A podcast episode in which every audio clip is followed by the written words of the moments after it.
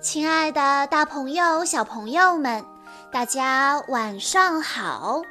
欢迎收听今天的晚安故事盒子，我是你们的好朋友小鹿姐姐。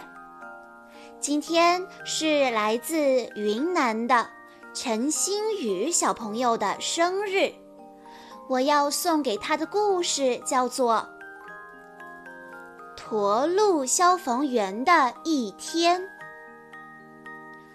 驼鹿要成为一名消防员了，在正式成为一名消防员之前，他需要参加培训。学习灭火知识，灭火器和水龙带该怎么使用呢？安全网怎么看起来和蹦床一样，可以玩吗？经过培训，驼鹿加入了红色警戒队。这支警戒队时常有紧急行动。真正的火灾来临了，二十一只住在顶楼的豚鼠，驼鹿能救出它们吗？让我们来一起听一听今天的故事吧。驼鹿非常的兴奋，因为他马上要成为一名消防员了。不过，他要学的东西还有很多，只有积累了足够的经验，他才能开消防车。基础训练开始了，消防员们首先要学会使用各种消防设备。通过学习，他们知道了使用灭火器时一定不能冲着人。有时候，水龙头像是自己有主意似的，常常不听使唤。消防员们还要掌握各种常识，这些常识在救人的时候往往是非常管用的。要知道，安全网是用来救人的，可不能把它当作是蹦床一样的玩哦。辛苦的训练结束后，消防员们加入了警戒队。这是蓝色警戒队，他们要值夜班。驼鹿加入了红色警戒队，他们白天上班。队员们个个都非常的勇敢，时刻准备着应对任何突发情况。他们一共有二十四只靴子呢。猫头鹰在消防监控室工作，它一收到求救信号，就会马上通知消防员。消防员们必须在第一时间冲出去救人。顺着杆子往下滑，要比走楼梯快多了。尤其是当你昏昏欲睡的时候，驼鹿学着在最短的时间内完成准备工作。消防员必须穿戴好各种各样的个人防护装备：氧气瓶、手套、护目镜、头盔、靴子。个人防护装备可真重啊！只用了两分钟，消防员们就做好准备出发了。不过，驼鹿还不能开消防车。消防员的工作并不仅仅是救火。瞧，一只小猴子被困在高高的长颈鹿的头顶，怎么也不敢下来。一只鸵鸟的头卡在了下水道里，一条腊肠犬不小心卡在了排水管道里，还有一头猪陷进了泥坑。消防员们得使出浑身的力气才能把它拽出来。回到消防站以后，消防员们总算可以在休闲娱乐室里放松一下了。驼鹿台球打得特别棒，对消防员来说，健康的身体非常重要。消防员们还要轮流做饭。今天轮到小狗消防员，可他只打算给大家吃罐头。唉，看到他准备的狗食，大家都没了胃口。就在这时，警报响了，紧急情况，三十二号养兔场方向。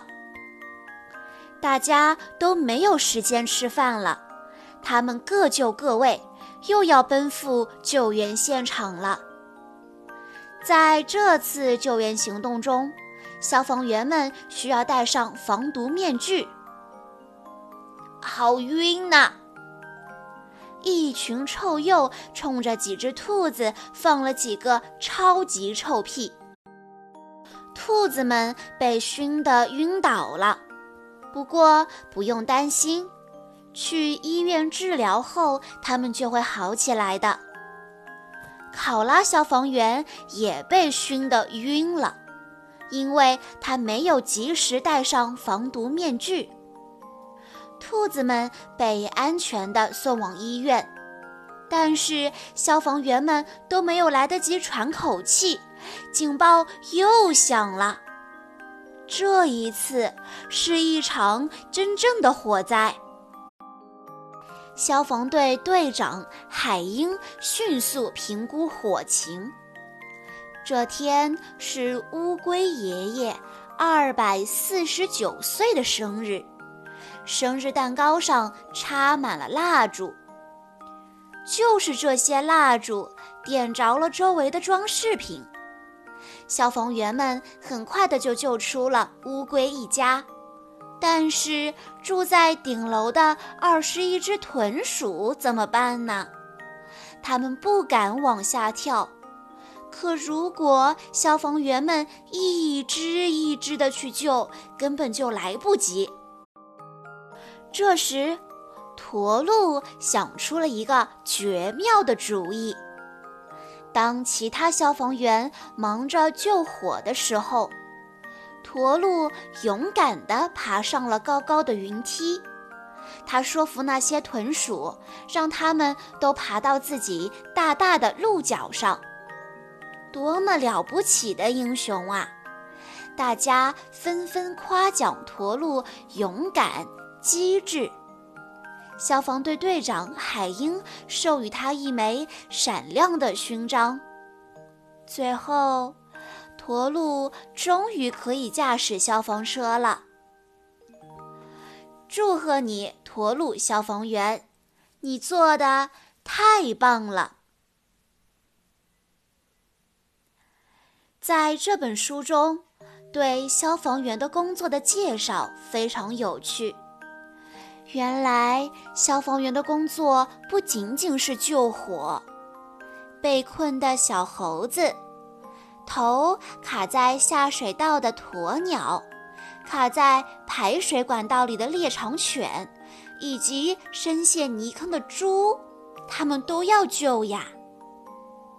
在轻松幽默的氛围中，这本书向孩子们普及了消防知识。也让孩子们见识了各种消防设备：灭火器、水龙带、氧气瓶、护目镜、防毒面具、云梯、安全网等等。